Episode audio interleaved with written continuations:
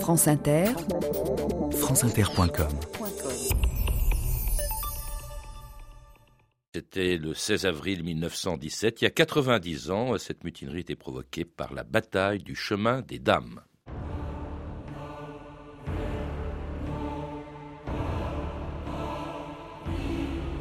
À 6 heures, la bataille était engagée. À 7 heures, elle était perdue. Lieutenant Ibarne Garay, avril 1917.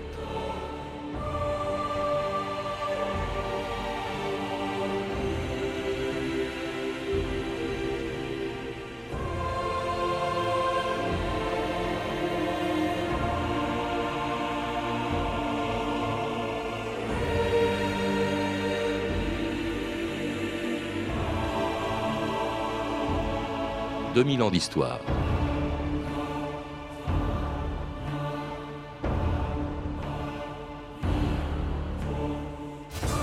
Il y a 90 ans, le 16 avril 1917, à 6 heures du matin, commençait une des batailles les plus meurtrières de la Première Guerre mondiale. Quelque part entre Reims et Soissons, sur un front de 30 km, les 5e et 6e armées des généraux Mangin et Mazel partaient à l'assaut du chemin des Dames, une route chargée d'histoire qui avait vu passer naguère les armées de César, de Clovis et de Napoléon, et les filles de Louis XV, les dames de France, quand elles se rendaient chez leur dame d'honneur, la duchesse de Narbonne.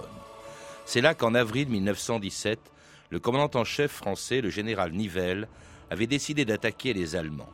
Persuadé de pouvoir briser un front qui ne bougeait plus depuis deux ans, Nivelle avait affirmé que le soir même, il coucherait à Laon, à 20 km derrière les lignes allemandes. Sûr de lui, méprisant l'adversaire, sous-estimant ses capacités de résistance et son armement, Nivelle n'imaginait ni la défaite, ni les pertes de l'armée française, ni les mutineries qui allaient provoquer l'échec de son offensive du 16 avril 1917. Faites sortir ces hommes des Allons-y. Il faut encore essayer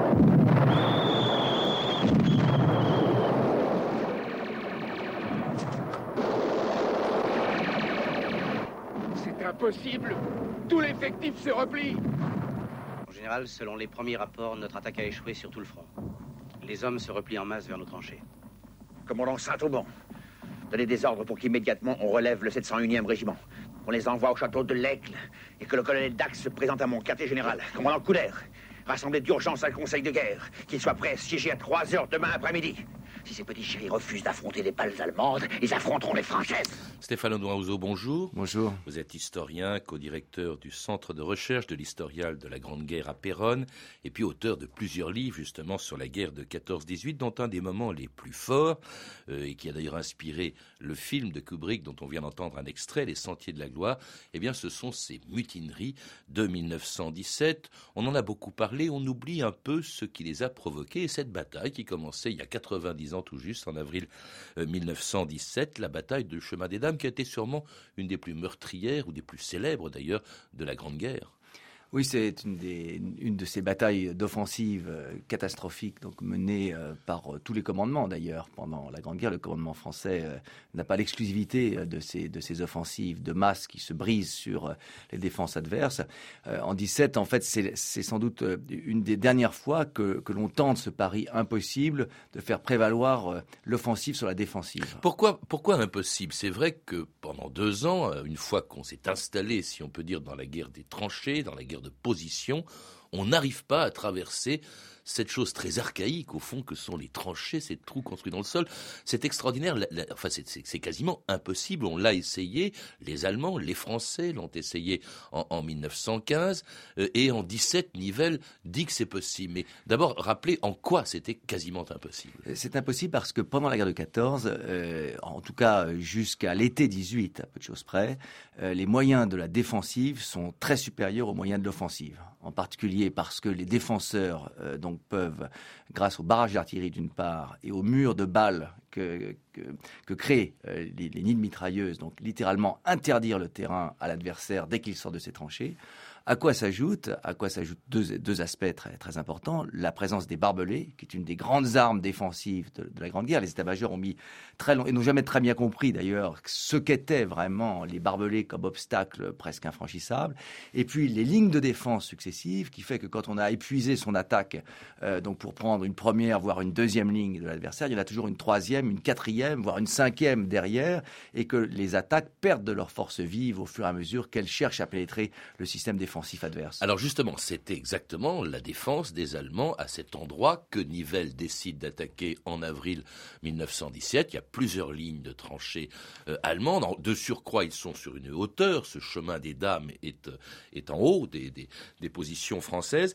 Qu'est-ce qui lui permet de croire qu'il va briser justement les lignes allemandes. Eh bien, d'abord, euh, Nivelle, donc, qui, euh, au fond, un peu comme Pétain, avait commencé euh, sa, carrière militaire en 14 avec un grade relativement modeste, quand il a pris le commandement de la deuxième armée à Verdun, a obtenu des succès indiscutables, voilà, de, en 16, de dégagement en fait donc du dispositif français et il cherche il pense qu'en renversant au fond le, système d'attaque français il y a moyen d'obtenir la percée car il s'agit fondamentalement de sortir hein, d'un blocage stratégique euh, interminable et, qui finit par être insupportable pour les combattants, pour la population civile.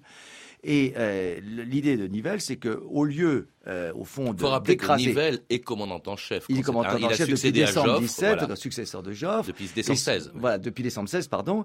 Et son idée, c'est qu'il est possible de percer à condition, au fond, de transformer les, les attaques euh, préparé très longtemps à l'avance, notamment sur le plan de l'artillerie, mais qui alertait l'adversaire sur le fait qu'il allait justement y avoir une attaque.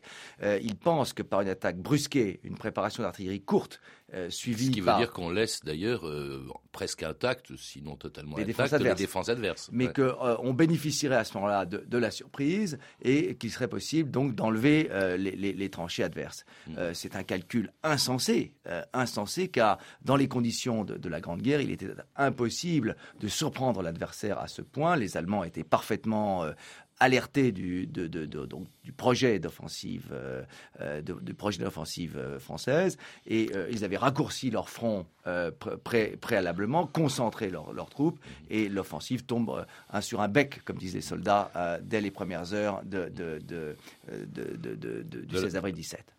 Alors, il, disposait aussi d'une artillerie beaucoup plus conséquente qu'en 1914. Il disposait non pas des premiers chars qui avaient été utilisés par les Anglais sur la Somme en 1916, mais des premiers chars français, hein, les Saint-Chamond, les Schneider.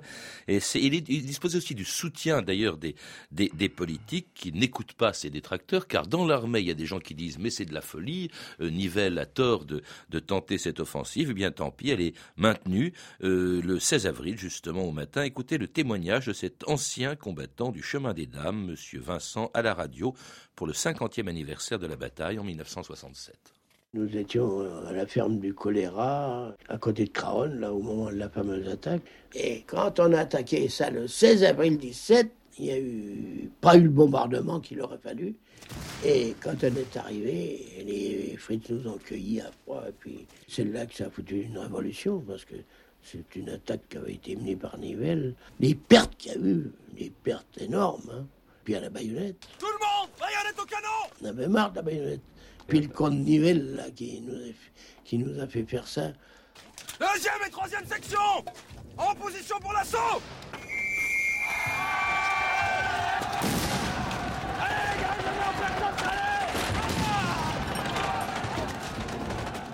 Alors cette bataille du 16 avril, ça a été un désastre dès la première heure. On citait ce lieutenant, j'ai cité ce lieutenant Ibarne Garay qui dit on attaque à 6 heures, à 7 heures la bataille était perdue. Euh, et alors extrêmement meurtrière, notamment à un endroit bien précis qui est peut-être le plus connu de ce lieu du chemin des dames, qui est le plateau de Crâne ou de Crâne, je ne sais pas comment. Non, sur place on dit Crâne, mais tout le monde, mais... Euh, mais ailleurs on prononce Crâne. Mhm. Comment expliquer justement cette défaite Vous avez évoqué d'abord que l'effet de surprise avait été euh, avait disparu. Hein. Les Allemands étaient au courant, je crois, de, de, de Absolument, et attendaient l'offensive de printemps. Euh, donc euh, cette offensive destinée, et ça c'est un point très important, qui était destinée à terminer la guerre. Hein. C'était vraiment le dernier effort que l'on demandait, hein, en l'occurrence à l'armée française, d'où les espoirs d'ailleurs mis par les soldats eux-mêmes dans cette offensive et l'immense déception qui suit. Quand on va voir effectivement le plateau de Crâne et que et qu'à pied aujourd'hui, euh, dans un costume léger, on, escalade littéralement le rebord du plateau, on se demande euh, comment on a pu être assez insensé pour lancer l'infanterie sur une position aussi difficile. Car encore aujourd'hui, sans aucune défense, si vous voulez, eh bien, l'escalade de ce plateau est extraordinairement euh, ardue. Euh, et donc, euh, très logiquement, la, situation était, euh, le, défi était impossible à relever hein, pour, pour l'infanterie française. À quoi s'ajoute autre chose C'est que les Allemands sont non seulement au sommet, mais ils sont en dessous. Hein, sous le plateau, des positions allemandes, des très fortifié, absolument euh, insensible au, bombardement d'artillerie, avait été creusé, très bien préparé, qui permettait de contrôler le sous-sol. Il y a une, dimension, il y a une troisième dimension dans la bataille, totalement sous-estimée hein, euh, par le commandement français et qui accroît énormément euh, donc la difficulté des, des, troupes françaises. Et puis, et puis, ce qu'il faut bien voir, c'est que, et ça c'est une erreur que répète systématiquement le commandement depuis 1915, alors que l'offensive se brise d'emblée sur les, sur les défenses allemandes, en grande partie, eh bien, euh, on la poursuit. C'est-à-dire qu'au lieu de retirer les troupes, d'enlever les, de, de, de, retenir la deuxième vague d'assaut, etc., eh bien l'offensive se poursuit pendant près d'un mois. Parce que Nivelle avait dit, euh, je gagnerai en 48 heures ou j'arrête. Or, il a continué. Voilà, c'est-à-dire qu'il y a un acharnement, il y a une sorte de, spirale, en quelque sorte, de logique, hein, euh, qui fait que les quelques gains que l'on a faits eh doivent être consolidés, sinon ça ne sert à rien de les avoir faits. Donc on poursuit des offensives partielles pour consolider ces gains. Et puis, de jour en jour, hein, euh, l'offensive ainsi se, se, se poursuit et absolument euh, le, corps de bataille et euh, on ne peut pas comprendre ensuite l'énorme crise hein, que subit l'armée française euh, si on oublie que l'offensive Nivelle, oui, c'est un échec dès le 16 avril, mais c'est un échec sur un mois entier qui succède au César. Corps de bataille qui est décimé, il faut mentionner notamment la présence de, de troupes indigènes, comme on disait à l'époque, notamment des Sénégalais. les troupes sénégalaises, du général qui Mangin. qui ont particulièrement souffert hein, au moment de, de l'offensive dans l'armée dans, dans l'armée Mangin. Et puis donc euh, l'offensive se poursuit, Nivelle insiste et c'est un échec euh, que tout le monde peut constater, d'autant plus grave qu'il est à l'origine d'une des plus grandes mutineries de la guerre, euh, la mutinerie ou les grandes mutineries de 1917. Écoutez le témoignage de cet ancien combattant du chemin des dames, Pierre Renouvin. J'étais sous-lieutenant d'infanterie et j'avais dans ma section un type qui était très bizarre. Il ne recevait jamais de lettres de personne. Il vivait totalement isolé. Dans une conversation avec lui, j'avais eu le sentiment que ce devait être un anarchiste. Et le matin même de l'attaque du 16 avril, nous étions dans la tranchée de départ, en première ligne. Mon type vient me voir. Mon lieutenant, j'ai mieux vous le dire. Eh bien, tout à l'heure, je ne sortirai pas. Ah lui, pourquoi? Pourquoi? Eh bien, parce que j'en ai assez de me faire casser la gueule pour les capitalistes. Il s'attendait probablement à ce que je sorte mon revolver et je lui dise non. Je lui ai simplement dit tu veux pas sortir, reste. Nous saurons bien faire le boulot sans toi. Et une fois que nous avons eu sauté la première tranchée allemande, dans le vacarme, n'est-ce pas, de l'artillerie, etc., j'entends un type qui courait à côté de moi et qui me crie à l'oreille Je suis là, mon lieutenant eh bien, c'est le même homme qui, 15 jours plus tard ou trois semaines plus tard, a pris l'initiative de la mutinerie dans ce régiment.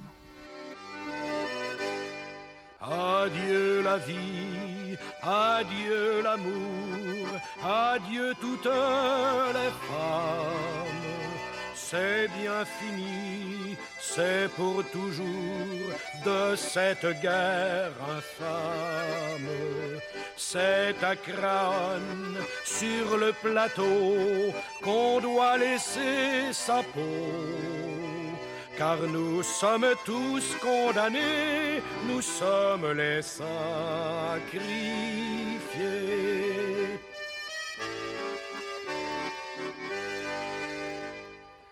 Les camarades sont enterrés là pour défendre les biens de ces messieurs-là. Ceux qu'on le pognon, ceux-là reviendront, car c'est pour eux qu'on crève. Mais c'est fini, car les trophions vont tous se mettre en grève. Ce sera votre tour, messieurs les gros, montez sur le plateau. Car si vous voulez faire la guerre, payez-la de votre peau. La chanson de Craon, très célèbre, écrite d'ailleurs en 1917, Stéphano Doruso. Oui, une des plus célèbres chansons de la guerre, et malheureusement anonyme. Elle a été recueillie par Paul Vaillant-Couturier, mais on n'en connaît pas exactement l'auteur. Il paraît qu'on a mis pas sa tête à prix, mais qu'on a, on a proposé un million de francs or à celui qui donnerait le nom de l'auteur. Alors, je ne suis pas sûr de, de, l'information, donc je, ne me prononce pas sur, cette, euh, sur, ce, sur ce point. Mais ce qui est intéressant, c'est que cette chanson de révolte euh, est, en même temps une, chanson dont le texte est très, très ambigu. En réalité, c'est l'arrière qui est euh, accusé. C'est il y a toute cette tension entre le monde de l'avant et le monde de l'arrière, et avec une, une vision finalement de, du combat très ambigu. On va se mettre en grève, certes, mais euh, dans un autre couplet, euh, l'auteur anonyme dit euh, mais notre tâche est si utile que sans nous on prend la pile. C'est-à-dire que mmh. l'idée, il y a en même temps cette fierté de tenir les lignes, de tenir face à, face à l'ennemi. Et en fait, euh, toute la révolte des soldats de 17 est dans cette ambiguïté précisément. Ils se révoltent peut-être moins contre la guerre, parce qu'ils la font courageusement, que contre les, ceux qui les, qui les conduisent. Contre la manière de la faire. contre la manière de la faire, contre cette offensive débile de l'hiver. Il faut rappeler, vous le rappelez d'ailleurs Stéphano D'Arouzo, ce ne sont pas les premières mutineries, les premiers refus d'obéissance de la guerre. Elles ont commencé très tôt, avant, euh, bien avant 17. Oui, il y, a des refus d'obéissance au combat de, en présence de l'ennemi euh, dès le début du, conflit, ils sont même très nombreux. ce qu'amènent les mutineries de 17, c'est la dimension collective. Ah, d'ailleurs, il faudrait mieux parler de refus collectif d'obéissance, ce serait plus exact, que de mutineries le terme est très chargé d'affect, euh, hein, et mieux vaudrait parler de refus collectif d'obéissance. Euh, les plus importants, effectivement, commencent euh, dès le, premier événement, semble-t-il, s'est produit dès le 17 avril, donc dès le lendemain de l'offensive du 16. le paroxysme des mutineries, ensuite, c'est entre la mi-mai et la, première semaine de juin, mais il y a eu des refus collectifs d'obéissance sous des formes très différentes ailleurs, hein, dans d'autres armées, et en 17, et encore euh, et encore en 18.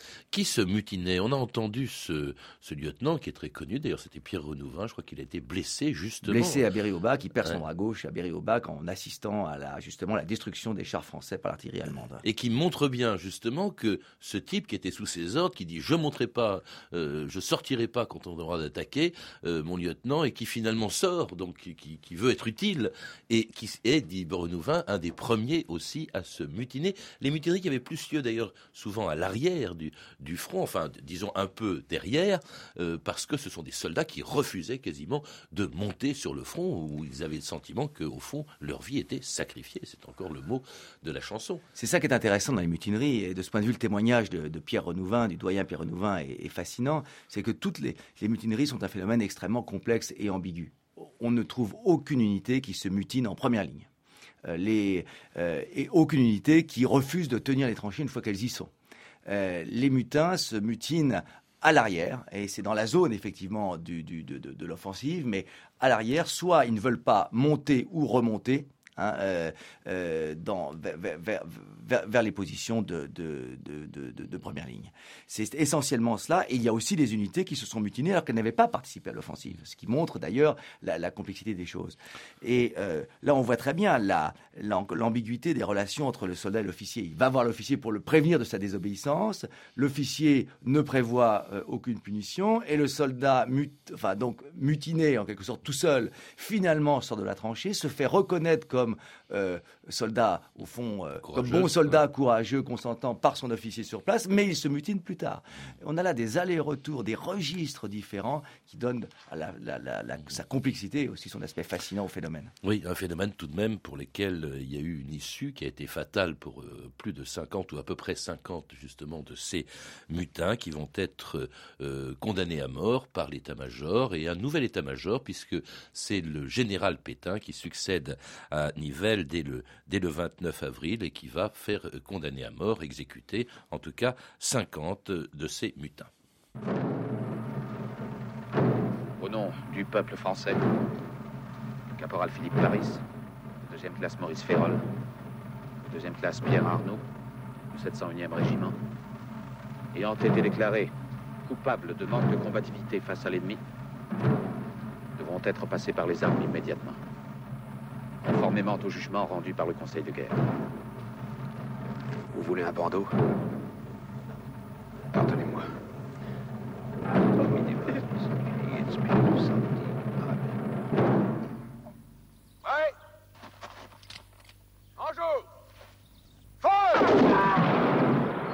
C'était un autre extrait des Sentiers de la Gloire. Vous me rappeliez euh, pendant qu'on entendait cet extrait de film, Stéphane Larouzeau, que c'est pas Pétain lui-même, bien sûr, qui les faisait condamner, mais c'est sous son autorité, en tout cas. Ah, évidemment.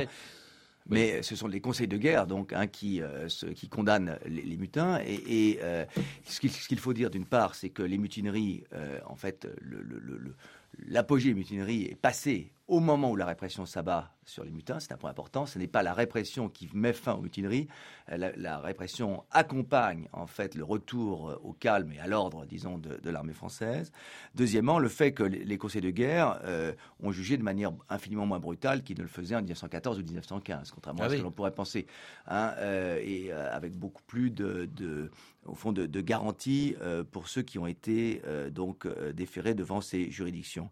Au total, on compte 3000, un peu plus de 3400 jugements sur 3400 jugements, euh, il y a eu 504 euh, condamnations à mort euh, et finalement une cinquantaine effectivement d'exécutions, ce qui est évidemment beaucoup trop.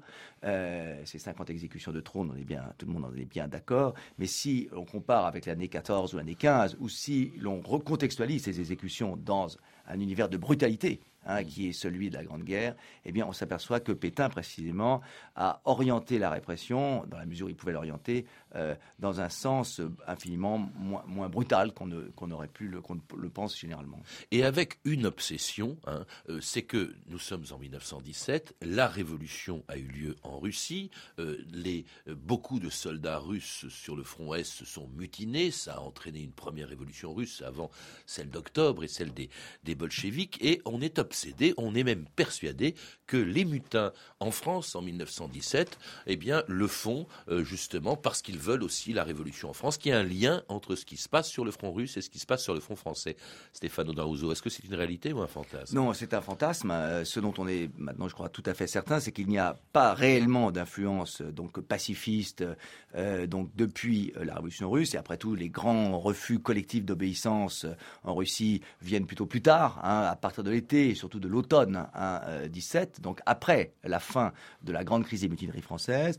Le commandement français, cela dit, était persuadé la plupart du temps, mais pas Pétain justement, euh, où Pétain était le moins persuadé de cela, mais la plupart des chefs militaires étaient persuadés que l'influence des, socialistes, des défaitistes à l'intérieur du pays avait joué ou jouait un rôle majeur dans euh, la mutinerie des soldats français. Il y avait des journaux pacifistes euh, qui, circulaient, bien entendu. L'humanité qui était socialiste à l'époque. il y avait aussi le bonnet rouge qui lui était financé par les Allemands. Hein. On pouvait se craindre aussi que les Allemands encouragent les mutineries sur le Absolument. Le soupçon était évidemment que ces mutineries étaient encouragées par les Allemands. En réalité, euh, ces mutineries sont un phénomène spontané, euh, euh, très peu idéologisé, même si les soldats les soldats réclament la paix, ils chantent l'international, mais beaucoup plus comme un acte de révolte que comme une prise de position idéologique euh, fermement euh, articulée contre, contre la guerre. Et qui s'arrête en 1917, non pas seulement en raison de la fermeté dont l'état-major et Pétain euh, font preuve, mais aussi à cause des mesures que prend Pétain pour améliorer le quotidien des soldats, Stéphane Audouin. Oui, il y a ça, toute une série de... plus important encore. Il y a toute une série. Pétain comprend, donc il est le seul à avoir réellement compris les mutineries. donc une répression indiscutable relativement limité.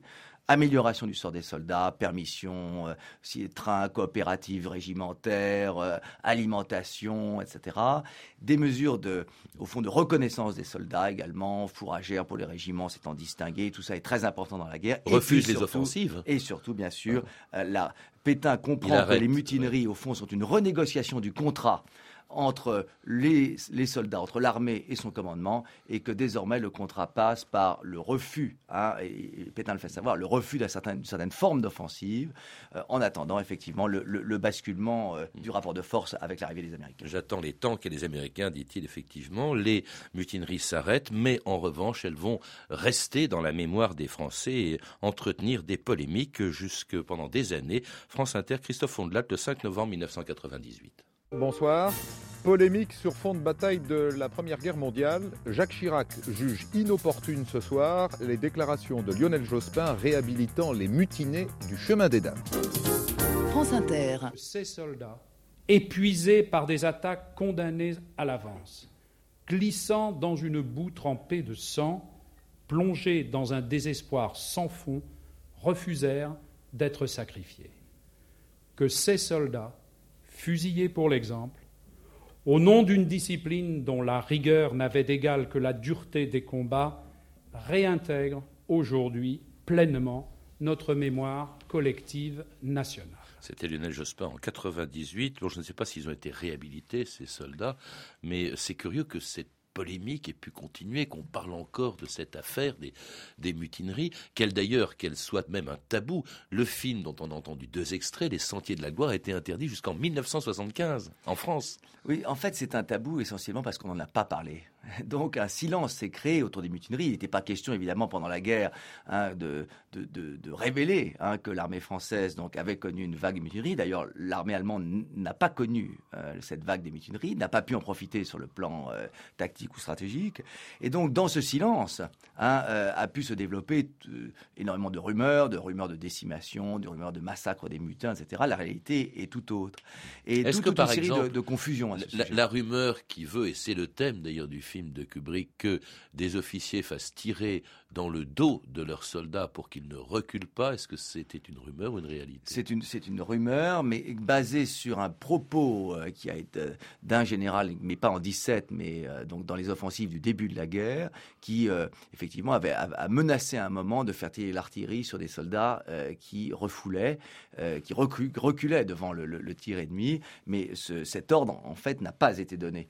Et mais des, compte tenu du fait qu'il arrivait très souvent que l'artillerie tire par accident euh, sur les soldats qui, attaquaient, euh, eh bien, cette rumeur que, au fond, d'une artillerie sciemment dirigée contre, contre les soldats, cette rumeur a pu euh, très aisément, dans certaines circonstances, se répandre, s'ancrer, se cristalliser dans, au fond, le, le primat pacifiste hein, de la lecture de la Grande Guerre qui s'installe dans l'entre-deux-guerres, et surtout dans les années 30, eh bien, le, les mutineries sont devenues, en fait, cet énorme sujet, hmm. hein, euh, qu'elles n'ont jamais cessé d'être jusqu'à nos jours. Au point qu'on oublie la bataille qui en est à l'origine et qui, elle, s'il y a eu 50 mutins de, fusillés, a fait combien de morts euh, bah, Une quarantaine de mille. Hein, 40 000 morts, hein, les dont, les, sont de dont la plupart en quelques jours. Hein, euh, et, et c'est ainsi qu'il faut donc toujours recontextualiser la répression militaire de la Grande Guerre en fonction des pertes gigantesques de cette époque. N'oublions pas que euh, pendant la Grande Guerre, euh, la France perd 900 hommes par jour. 900 hommes sont tués par jour de 14 à 18. Et il faut toujours avoir ce chiffre euh, en tête pour comprendre et deux survivants à peine aujourd'hui, en ce moment, deux survivants de cette guerre, dont vous parlez à plusieurs reprises dans plusieurs livres. Je cite par exemple Stéphane Audouin Rousseau, l'encyclopédie de la Grande Guerre que vous avez dirigée avec Jean-Jacques Becker aux éditions Bayard et en collaboration avec Annette Becker, La Grande Guerre 14-18 aux éditions Découverte Gallimard. À lire également sur les mutineries, l'excellent livre de Guy Pédoncini, Les mutineries de 17 aux presses universitaires de France. Et puis entendre un extrait, deux extraits du film Les Sentiers de la Gloire de Stanley Kubrick édité en DVD chez MGM. Pour plus de renseignements, vous pouvez appeler le 3230, 34 centimes la minute ou consulter notre site sur franceinter.com. C'était 2000 ans d'histoire. Merci à Sandrine Laurent, Philippe Duclos, Emmanuel Fournier, Claire Destacan, Franck Olivard et Mathieu Ménossi, à notre réalisateur Bertrand Chomteau. Demain, à la place de l'émission sur la caricature et en raison de l'actualité, nous consacrerons peut-être un 2000 ans d'histoire à Boris Helsin.